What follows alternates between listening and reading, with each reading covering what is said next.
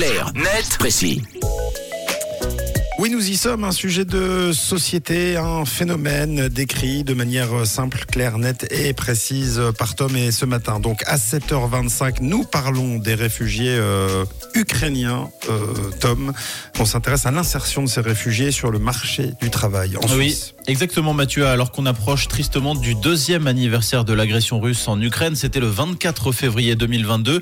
Entre-temps, 10 millions d'Ukrainiens ont fui leur pays, principalement dans ces pays d'Europe. La Suisse ne fait pas exception. À ce jour, près de 60 000 Ukrainiens ont trouvé refuge chez nous. Mais après la question de l'accueil, vient ensuite la question du travail. Et trouver un emploi relève parfois du véritable parcours du combattant, aussi bien pour le pays hôte que pour les réfugiés d'ailleurs. Ça n'a pas empêché là dernièrement la Confédération de fixer un objectif ambitieux que 40% de ces personnes aient trouvé un emploi d'ici la fin de l'année 2024. Bon, et on en est où? Alors pour l'instant, on est assez loin de l'objectif fixé. Actuellement, 22 personnes, 22% des personnes en provenance d'Ukraine et au bénéfice d'un statut de protection S ont aujourd'hui trouvé un emploi.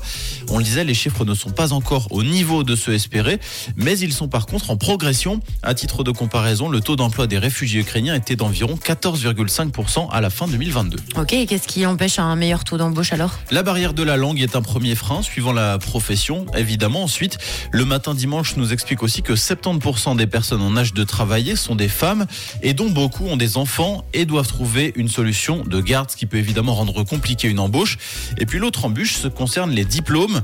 En effet, certains réfugiés se sont aperçus en arrivant ici que la Suisse exigeait un diplôme pour un emploi qui n'en nécessitait pas forcément en Ukraine, sans compter que certaines équivalences ne fonctionnent pas entre les deux pays. Ouais. Et les personnes qui travaillent, elles exercent dans quel domaine en majorité? Alors, pour les domaines les plus populaires, on trouve la gastronomie en 1, avec 23% des réfugiés qui sont actifs dans ce domaine.